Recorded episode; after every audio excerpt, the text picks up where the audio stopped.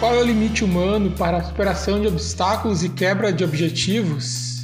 Existe uma força motriz capaz de erguer a mais cansada das esperanças? Em tempos de pandemia, esses questionamentos têm sido cada vez mais pertinentes e corriqueiros. Em meio a um período de grandes dificuldades, a palavra superação tem ganhado destaque. Para Aline, mãe da pequena Paloma, com a pandemia surgiu o desemprego, mas por outro lado, um período mais constante ao lado da filha. O tempo integral em casa tem sido importante na ajuda com as tarefas escolares de Paloma. Meu nome é Aline, eu sou a mãe da Paloma. No momento não estou trabalhando por causa da pandemia e por isso, né, eu consigo dar todo o suporte que ela precisa, juntamente com a ajuda dos professores da escola, né. No começo do ensino remoto, a gente teve algumas dificuldades uh, mas que com cada aula conseguimos ir, ir melhorando, né?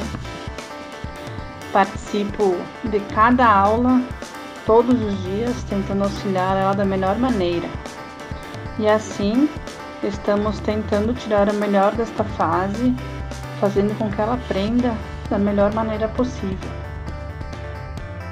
A mãe de Augusto Jorge, que iniciou a vida escolar no ensino remoto, tem uma rotina atribulada de trabalho intenso, mas que consegue tempo para ficar com o filho e ajudá-lo nas tarefas escolares.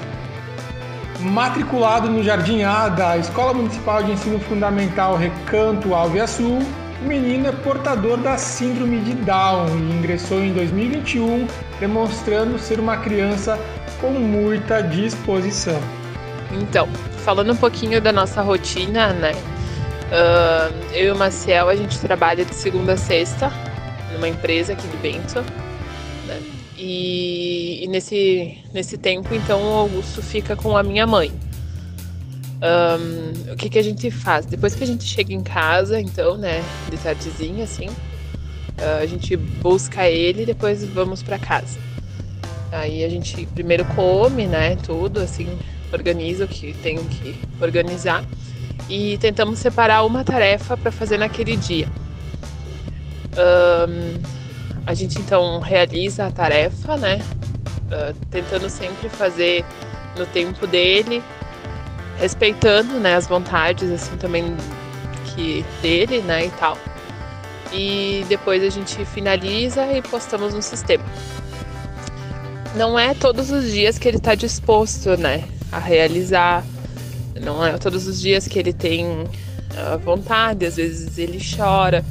E aí então a gente tenta acalmar, fazer de forma com que pareça uma brincadeira, mas também se ele não aceitar, a gente faz numa outra oportunidade, né?